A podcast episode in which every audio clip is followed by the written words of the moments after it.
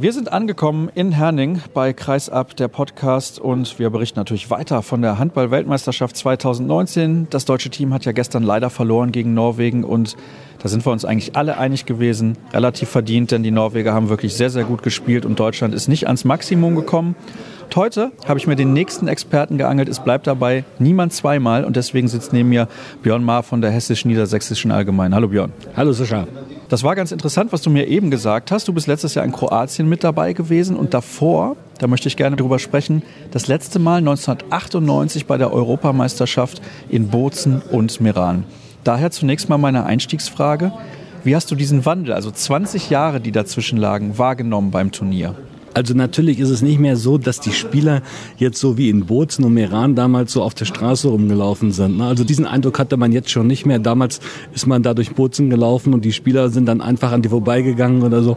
Das war natürlich damals schon so eine ganz andere Volksnähe. Es war halt auch das erste Turnier, was Heiner Brandt damals so richtig erfolgreich bestritten hat, was ihn richtig bekannt gemacht hat wahrscheinlich auch. Da kam ja quasi so der Durchbruch auch. Das war ja der Beginn dieser goldenen Generation mit Daniel Stefan, Florian Kermann und so weiter, Stefan Kretschmer. Stefan Kretschmer hat jetzt auch wieder daran erinnert, dass das ein Spiel um Platz drei damals war, dass sie dann für sich entschieden haben. Ne? Jetzt haben sie morgen wieder die Situation mit dem Spiel um Platz drei. Von daher ist das jetzt also schon ein großer Wandel, der da vollzogen worden ist, was natürlich auch damit zusammenhängt. Also wenn wir heute über Handball reden, dann ist es so, in der Pause geht hier kein Kind mehr aufs Feld und kann irgendwas machen. Das war vor 20 Jahren noch ganz normal, dass in der Pause die Kinder auf dem Feld gespielt haben. Ne? Also das ist nur mal so ein Aspekt, der so ein bisschen da deutlich wird. Und auch ansonsten natürlich das Medienaufkommen ist jetzt insgesamt natürlich deutlich gestiegen. Damals waren zwar auch viele deutsche Journalisten schon in Italien dabei. Das war natürlich auch im Frühjahr. Es war natürlich angenehmer, jetzt bei, bei 20 Grad in, in Meran oder so zu arbeiten, als jetzt bei minus 5 Grad jetzt in Deutschland im Moment oder so. Das hatte schon so einen gewissen Charme, das muss man ehrlich sagen. Die ganzen Weinberge drumherum. Ja, und jetzt die EM in Kroatien oder so war natürlich jetzt für Deutschland nichts so erfolgreich. Das war damals natürlich besser.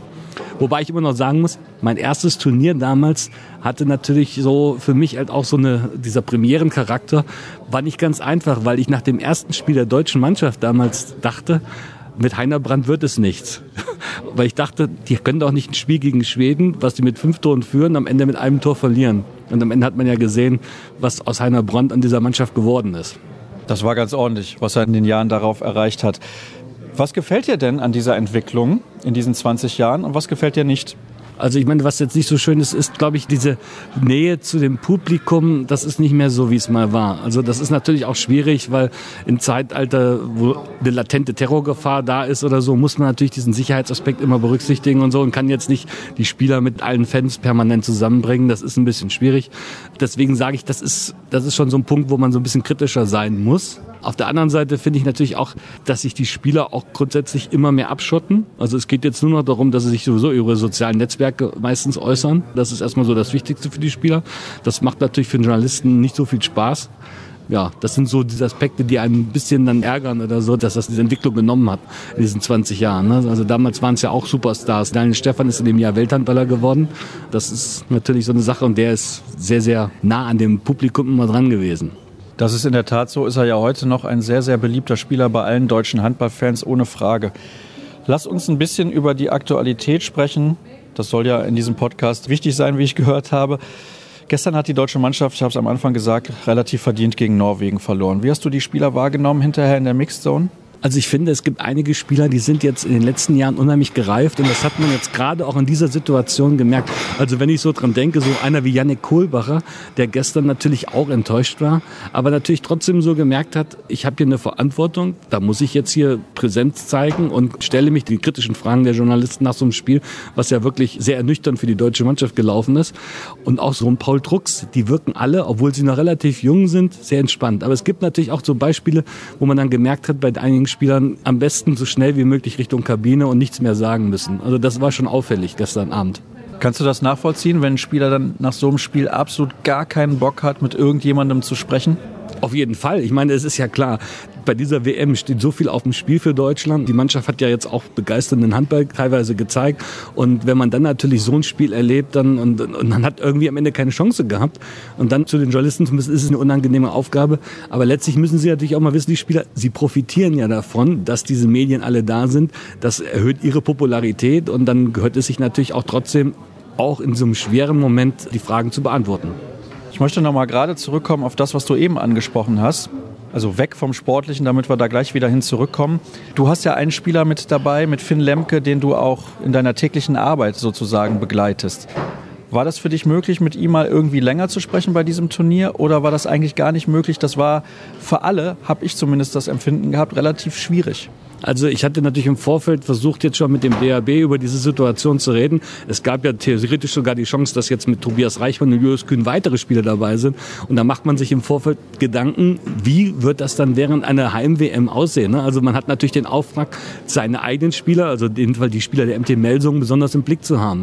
Und jetzt bei, bei Finn Lemke war die Situation tatsächlich aber ganz gut.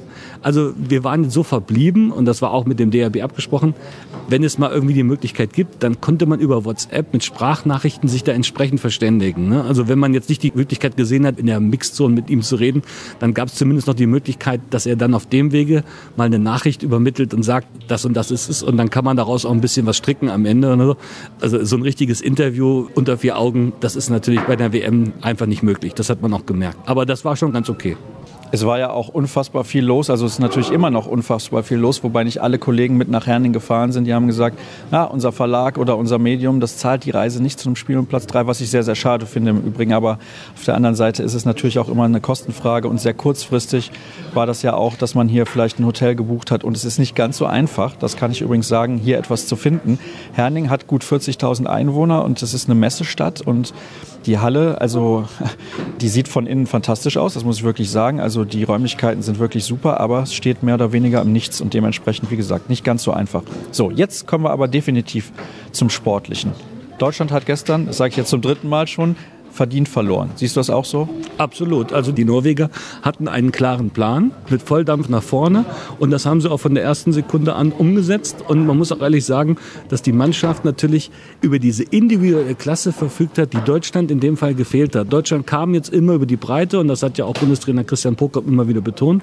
Aber man hat halt gesehen, in so einem Spiel braucht es halt auch mal Spieler, die den Unterschied machen. Und Sander Sargosen, das ist jetzt keine neue Erkenntnis, dass das ein exzellenter Handballer ist, ist halt derjenige gewesen, der alle schwierigen Entscheidungen getroffen hat. Und dann halt immer auch, wenn es sein musste, hat er dann den Pass zu Piate Mühol gebracht oder er hat halt selber abgeschlossen oder irgendwie da den Nebenmann noch eingesetzt.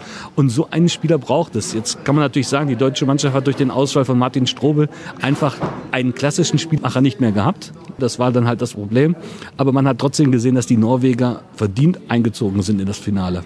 Haben wir generell in Deutschland überhaupt einen Rückraumspieler, der so eine individuelle Klasse hat wie Sander Sargosen?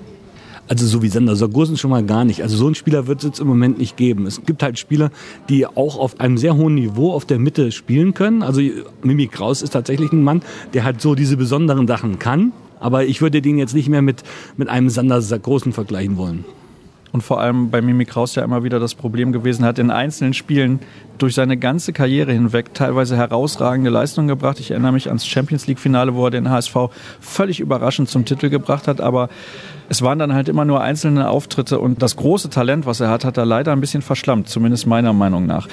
Steffen Weinhold war ja angeschlagen. Also, wenn du mich fragst, Björn, der ist immer noch angeschlagen. Warum hat man den weiter mit dabei gehabt? Also ich glaube, dass der Bundestrainer Christian Prokop seit der EM vor einem Jahr in Kroatien auf bestimmte Spieler nicht verzichten will. Das hat er natürlich jetzt im Fall von Finn Lemke gemerkt, wie wichtig so ein Mann für den Spirit in der, in der Mannschaft ist. Und ich glaube, das trifft auch auf so einen wie Steffen Weinhold zu. Den nimmt man jetzt nicht einfach raus. Das macht man mit einem Franz Semper, den kann man mal wechseln. Aber ein Steffen Weinhold, der natürlich über unheimliche Erfahrung verfügt, der natürlich auch für andere Spieler jederzeit mal so ein, so ein Spieler ist, mit dem man reden kann.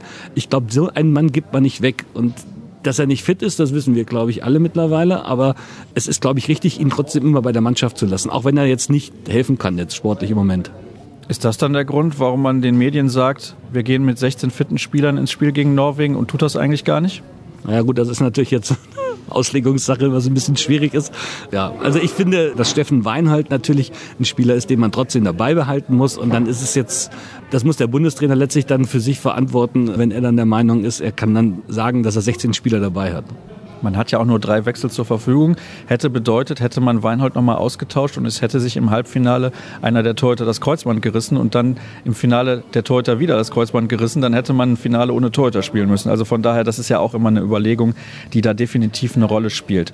Schauen wir voraus aufs morgige Spiel. Deutschland gegen Frankreich. Da geht es dann ja nochmal um die Bronzemedaille. Du hast eben schon gesagt, einmal hat Deutschland das geschafft bei der Europameisterschaft 1998, weil wir in der Regel ja entweder Spiel um Platz 5 erreicht haben oder das Finale. Und ich finde, das ist ganz, ganz wichtig, weil das ist der bleibende Eindruck, den man hinterlässt. Wenn du mit dem dritten Platz da rausgehst, kannst du hinterher sagen, super, wir haben bei der Heimweltmeisterschaft haben wir ein Spiel verloren gegen einen sehr, sehr starken Gegner, sind Dritter geworden, alles in Ordnung. Aber wenn du Vierter wirst und hast die beiden letzten Spiele verloren, ich will nicht sagen, das hat ein Geschmäckle, aber es wäre sehr, sehr schade, wenn es so kommt. Auf jeden Fall, weil die deutsche Mannschaft jetzt etwas geschafft hat, was ihr im Vorfeld, glaube ich, die wenigsten zugetraut haben. Sie haben begeistert. Und dann ist es natürlich jetzt nur richtig oder schön, wenn sie dann auch sich belohnen würden für diesen Einsatz, den sie gebracht haben. Also wie gesagt, wir hatten ja nicht damit unbedingt gerechnet, dass es jetzt auf einmal so ein schwarz-rot-goldenes Fahnenmeer wieder geben wird, da wie in Köln teilweise und auch gestern in Hamburg. Von daher ist das jetzt schon eine sehr schöne Entwicklung, die das genommen hat. Und dann wäre es natürlich gut, wenn die Mannschaft jetzt auch so, ich merke, okay, dieser Einsatz hat sich gelohnt, jetzt nehmen wir eine Medaille mit, weil das ist dann, glaube ich, auch für die weitere Arbeit von Christian Prokop wichtig. Also natürlich wird ihm jetzt keiner irgendwie demnächst jetzt da an Karren fahren und sagen oder so, dieser Job wird in Frage gestellt, aber zumindest wäre es halt gut, wenn er jetzt schon mal irgendwas vorweisen könnte und so ein dritter Platz ist aller Ehren wert. Denn wir haben ja, das habe ich gestern, glaube ich, auch schon angesprochen in der Sendung, zum letzten Mal 2007 ein Halbfinale bei einer Weltmeisterschaft erreicht. Und das sagt dann auch ein bisschen was aus darüber, dass das diesmal wieder gelungen ist. Ja, ich weiß, das ist eine hypothetische Frage, sollte man als Journalist nicht stellen. Glaubst du, Deutschland hätte dieses Halbfinale auch erreicht, wenn das Turnier in einem anderen Land stattgefunden hätte? Also den Eindruck hatte ich definitiv. Also die Mannschaft hat jetzt nicht permanent nur von den Zuschauern gelebt, sondern sie hatte ja auch eine Idee und wir wissen ja alle, dass Christian Prokop in seiner Herangehensweise einiges verändert hat und das hat sich jetzt ausgezahlt. Also wenn man sieht, wie er in den Auszeiten ganz gezielt auch mit seinen Abwehrstrategen Wiencheck, Pekela und auch Lemke gesprochen hat, um sie in die nächsten Schritte einzuweisen und auch mit ihnen zu besprechen, was man machen kann, das hat ja gezeigt oder so, dass ein Wandel stattgefunden hat und die Mannschaft jetzt ein ganz anderes Bild nach außen abgibt als noch vor einem Jahr in Kroatien. Und ich finde, dass man diesen Wandel auch ernst nehmen kann und ihn auch spürt. Also das ist authentisch und nicht nur irgendwie vorgespielt. Die Franzosen, die haben wir ja schon mal getroffen auf diesem Weg durch die Weltmeisterschaft in der Gruppenphase. Damals gab es ein Unentschieden in Berlin und ich hatte damals schon das Gefühl, dass wir eigentlich diese Partie hätten gewinnen sollen, weil Deutschland da eine sehr, sehr gute Leistung gebracht hat. Die Franzosen haben sich auch irgendwie durchs Turnier geschleppt. So richtig überzeugt haben sie mich in keiner Partie. Aber auch die haben trotzdem das Halbfinale erreicht. Jetzt haben wir hier einen Zettel mit den Statistiken und wir sehen Nikola Karabatic, zwei von zehn in fünf Spielen, insgesamt ungefähr 25 Minuten gespielt pro Spiel. Also die erhoffte Verstärkung, die die Franzosen gerne durch seine Nachnominierung gerne bekommen hätten, die ist er nicht. Also da müssen wir uns nichts vormachen. Auf jeden Fall. Also ich glaube aber auch nicht, dass die Franzosen unbedingt davon ausgehen konnten, dass er jetzt diese dominante Rolle einnehmen kann. Er kann natürlich so die Mannschaft ein bisschen führen, ne? also gerade so als Ersatz für Quentin Mahé kann er auch mal das Spiel vielleicht auch mal so ein bisschen lenken, aber er kann nicht die Rolle einnehmen, die wir jetzt von ihm gewohnt sind. Also der Junge hat jetzt ein paar Monate nicht gespielt und dann kann man nicht erwarten, dass er von heute auf morgen wieder an diese Leistungen herankommt. Von daher denke ich auch, dass es ähnlich ist wie bei manchen deutschen Spielern, die man jetzt auch immer noch mitgenommen hat, dass sie einfach für die Stimmung im Team wichtig sind. Und an so einem Nikola Karabatic kann man sich natürlich immer mal so ein bisschen aufrichten. Das ist auf jeden Fall ein wichtiger Spieler. Ist die große Ära des französischen Handballs vorbei? Ist dafür die Weltspitze vielleicht auch zu sehr zusammengerückt oder waren die Franzosen damals einfach nur so gut mit den vielen Weltklasse-Spielern, die sie hatten, dass diese Dominanz einfach zustande gekommen ist? Weil das war historisch gesehen, und ich gehe da über den Handball hinaus, eine der größten Sportmannschaften aller Zeiten. Also die haben ja schon den Umbruch eingeleitet. Ich glaube schon, dass das eine Mannschaft sein wird, die die Franzosen dahinstellen, die jetzt über Jahre hinaus trotzdem immer noch erfolgreich sind. Sie haben ja letztlich auch schon einige Spieler in den letzten Jahren. Ich meine, vor zwei Jahren haben noch Thierry Omayer, Daniel Nassis noch gespielt. Und jetzt sind schon solche Spieler wie, wie Remy Lee oder, oder Melvin Richardson, die Kamem, die da jetzt, denen steht ja noch eine große Laufbahn bevor. Also von daher hat man da noch einige Möglichkeiten. Und ich denke mal, dass diese französische Mannschaft in den nächsten Jahren trotzdem immer um die Titel mitspielen wird. Sie haben letztes Jahr das Halbfinale erreicht bei der Europameisterschaft, dieses Jahr bei der Weltmeisterschaft auch. Also nach wie vor ordentlich Qualität. Aber finde ich auch ganz gut, dass es diese Dominanz nicht gibt. Schön, dass auch andere Mannschaften mal was gewinnen. Und die beiden Finalteilnehmer des Vorjahres spielen hier um die Plätze fünf bis acht. Also das sagt auch ein bisschen was aus. Was glaubst du denn, was muss die deutsche Mannschaft morgen besser machen als gegen Norwegen, damit sie hier mit der Bronzemedaille nach Hause fährt? Also morgen braucht sie definitiv eine bessere Torwartleistung. Also das war jetzt auch am Freitag gegen die Norweger einfach zu wenig. In so einem Spiel, in dem es jetzt um die Medaillen geht, ist es unerlässlich, dass der Torhüter da auch mal ein paar freie Bälle wegnimmt. Und das hat ja gestern dann auch gefehlt. Ich meine, die Norweger hatten jetzt auch keine starke Torwartleistung, aber sie hatten natürlich sonst halt einige Sachen, die gut geklappt haben. Und deswegen wäre es gut, wenn die deutsche Mannschaft morgen gegen Frankreich auch im Torhüter halt wirklich einen sicheren Rückhalt hat, der dann auch so ein bisschen die Stimmung dann mitnimmt. Wir sind jetzt in Dänemark, das darf man nicht vergessen. Also es ist jetzt nicht mehr so wie in Deutschland, wo dann wahrscheinlich 10.000 Menschen dann die ganze Zeit die deutsche Mannschaft anfeuern. Und mit so einem Torwart kann man vielleicht dann auch, der in Topform ist, kann man einiges hier bewegen. Im Übrigen, das möchte ich nicht unerwähnt lassen, in Hamburg fand ich die Stimmung, weil viele ja vorher skeptisch waren, wie wird sie sein und wie viele werden die deutsche Mannschaft unterstützen, tatsächlich sensationell. Also das hat mich sehr, sehr beeindruckt und da war von halbem Auswärtsspiel eigentlich nichts zu merken. Vincent Gerard, der Torhüter der Franzosen, hat im Spiel gegen Norwegen übrigens eine Quote gehabt von 0 von 16. Also auch da gibt es bei den Torhütern noch Luft nach oben. Schauen wir noch ein bisschen aufs Finale voraus. Norwegen gegen Dänemark. Die Norweger, die haben wir ja sehr, sehr explizit beobachten können, jetzt im Halbfinale gegen Deutschland. Dänemark hat bisher alle Spiele gewonnen. Eigentlich der logische Weltmeister. Also die haben natürlich jetzt den Heimvorteil. Das wird schon eine wichtige Rolle spielen. Aber sie haben auf jeden Fall auch in dem Spiel morgen wieder eine klare erste Sieben. Und das ist immer etwas, was man nicht unterschätzen sollte. Also natürlich, die Spanier werden immer sagen, nach einer Viertelstunde kann man auch mal komplett wechseln. Aber die Dänen spielen mit dieser Besetzung, mit Mikkel Hansen, mit Mats Menser Larsen, mit Swan und so allen durch. Und das ist auch richtig so. Und das werden die morgen auch wieder gnadenlos durchziehen. Die können natürlich punktuell mal wechseln, aber die sind einfach mit dieser Stammbesetzung so stark, dass sie morgen auch das Spiel gewinnen werden. Oh, das ist eine klare Aussage von dir. Normalerweise frage ich am Ende ja immer nach den Tipps, aber also Mikkel Hansen, boah, das ist ein geiler Spieler. Also sagenhaft, was der auch in diesem Halbfinale gespielt hat. Und Guillaume Gilles hat gestern bei uns in der Sendung gesagt, er hat teilweise auch vom Parkplatz ausgetroffen. Also das ist ja unglaublich, dieser Armzug teilweise aus dem Nichts. Dann gab es, glaube ich, zweimal die Situation, letzter Pass schon gespielt, bei Zeitspiel angezeigt und er schweißt das Ding noch in den Giebel. Also solche Spieler, da dürfen wir froh sein, dass wir in einer Zeit leben, wo wir die sehen können, denn das ist auch einer der größten Spieler aller Zeiten, machen wir uns nichts vor. Auf jeden Fall. Also wir wissen jetzt wahrscheinlich schon, dass Sander Sargosen ihn irgendwann mal beerben wird in dieser Rolle, aber er ist auf jeden Fall ein Spieler, der im Moment absolut der beste Spieler auf der Welt ist und im Angriff Sachen drauf hat. Die werden manche Spieler nicht mal im Raum oder so irgendwann mal hinkriegen. Und sein Wurf ist natürlich schon phänomenal, was er da teilweise mit dem Ball anstellt. Ich finde, dass er wirklich so eine Aura auch hat auf dem Feld. Der macht sich wahrscheinlich auch nie einen Kopf über irgendwas.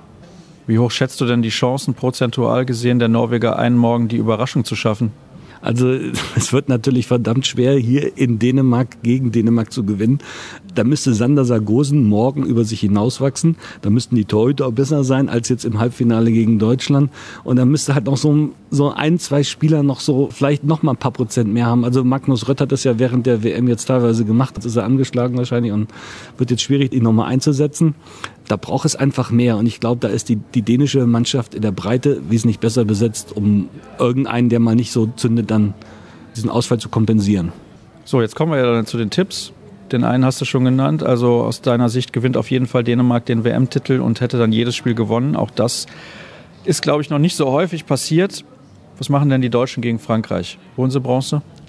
Also man wünscht es der Mannschaft, aber ich denke mal, dass die Franzosen nach der Niederlage vom Freitag gegen Dänemark, die wird denen richtig wehgetan haben. Und ich kann mir auch vorstellen, dass da in Frankreich jetzt so ein bisschen Unruhe dann danach aufgekommen ist, wie man sich in einem Halbfinale so gegen eine dänische Mannschaft präsentieren kann. Deswegen, ich denke, dass sie morgen ein ganz anderes Gesicht zeigen werden es geht vielleicht für eine französische Mannschaft nur um Bronze. Die haben natürlich einen Anspruch, immer Weltmeister zu werden. Aber ich glaube trotzdem, dass sie das morgen anders spielen werden als jetzt am Freitag im Halbfinale. Und wir haben auch, glaube ich, in dem Vorrundenspiel gegen Deutschland noch nicht alles von dieser französischen Mannschaft gesehen. Da steckt noch viel mehr drin. Und du hast es eben angesprochen, Vincent Gérard und, und Cyril Dumoulin sind Weltklasse-Torhüter. Also wenn Gérard vor zwei Jahren nicht gewesen wäre im Finale, hätte Frankreich wahrscheinlich auch Schwierigkeiten gegen Norwegen gekriegt. Von daher denke ich schon, dass da noch einiges von dieser französischen Mannschaft zu erwarten ist. Die deutsche, wie gesagt, hätte es verdient, dass sie jetzt die Bronzemedaille gewinnt, aber ich sehe die Franzosen einen Tick stärker. Das ist eine ehrliche Aussage von dir und klar, wir sehen alles ein bisschen durch die deutsche Brille, aber Schön, dass wir das so offen ansprechen können. Und dann soll es das gewesen sein mit der heutigen Ausgabe von Kreisab. Alle Informationen gibt es, wie sonst immer auch. Und jeden Tag. Und natürlich Gewinnspiel morgen. Nicht vergessen, da gibt es noch eine große Überraschung. Unter facebook.com slash kreisab, bei Twitter at kreisab.de sowie bei Instagram unter dem Hashtag und Accountnamen Kreisab. Danke für eure Zeit heute und wir hören uns dann morgen zur großen Finalsendung wieder. Tschüss.